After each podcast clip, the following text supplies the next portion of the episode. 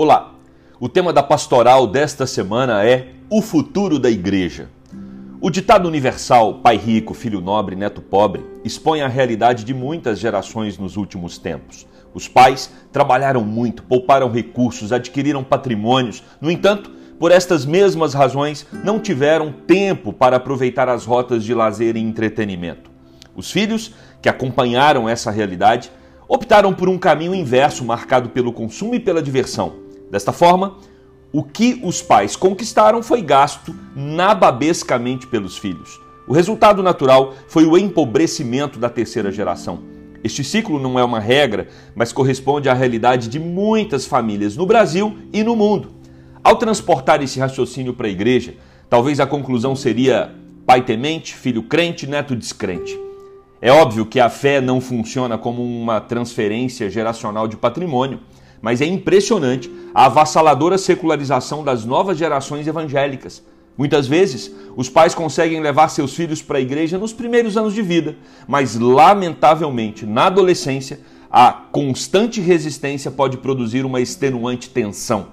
Ao chegar na juventude, muitos olham para a fé dos pais como algo ultrapassado e que já não lhes pertence. A transição das gerações é um desafio tanto para as igrejas históricas quanto para as comunidades cristãs modernas. Atender às demandas de um recorte geracional sem se atentar para as pontes que o conectam às várias fases da vida é um risco iminente para a saúde eclesiástica. O povo de Deus é composto por crianças, adolescentes, jovens, adultos e idosos. Assim como na família, o ajuntamento dos santos tem membros de várias idades, personalidades e temperamentos. Assim como na família, às vezes, é desinteressante estreitar os vínculos com os membros de diferentes idades. Os assuntos, as perspectivas e os gostos distintos podem fragmentar a igreja em pequenas, isoladas e frágeis ilhas.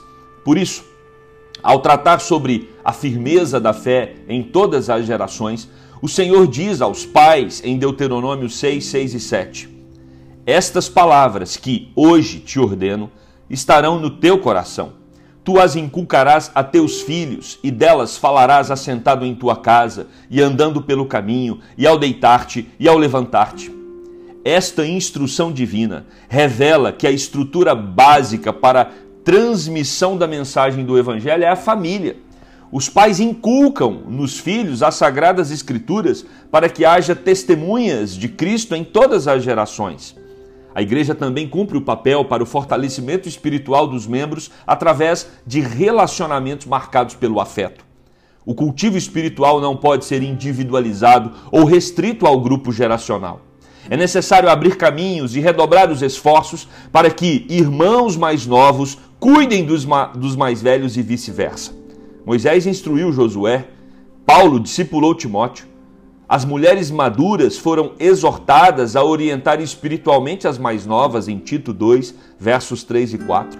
Por outro lado, os mais novos devem honrar os mais velhos, conforme ensina o apóstolo Pedro em 1 Pedro 5, 5. Jesus acolheu as crianças em Lucas 18, 16 e enfatizou que haveria juízo para quem as fizesse tropeçar. O futuro da igreja se torna ameaçado à medida que uma geração abandona a outra.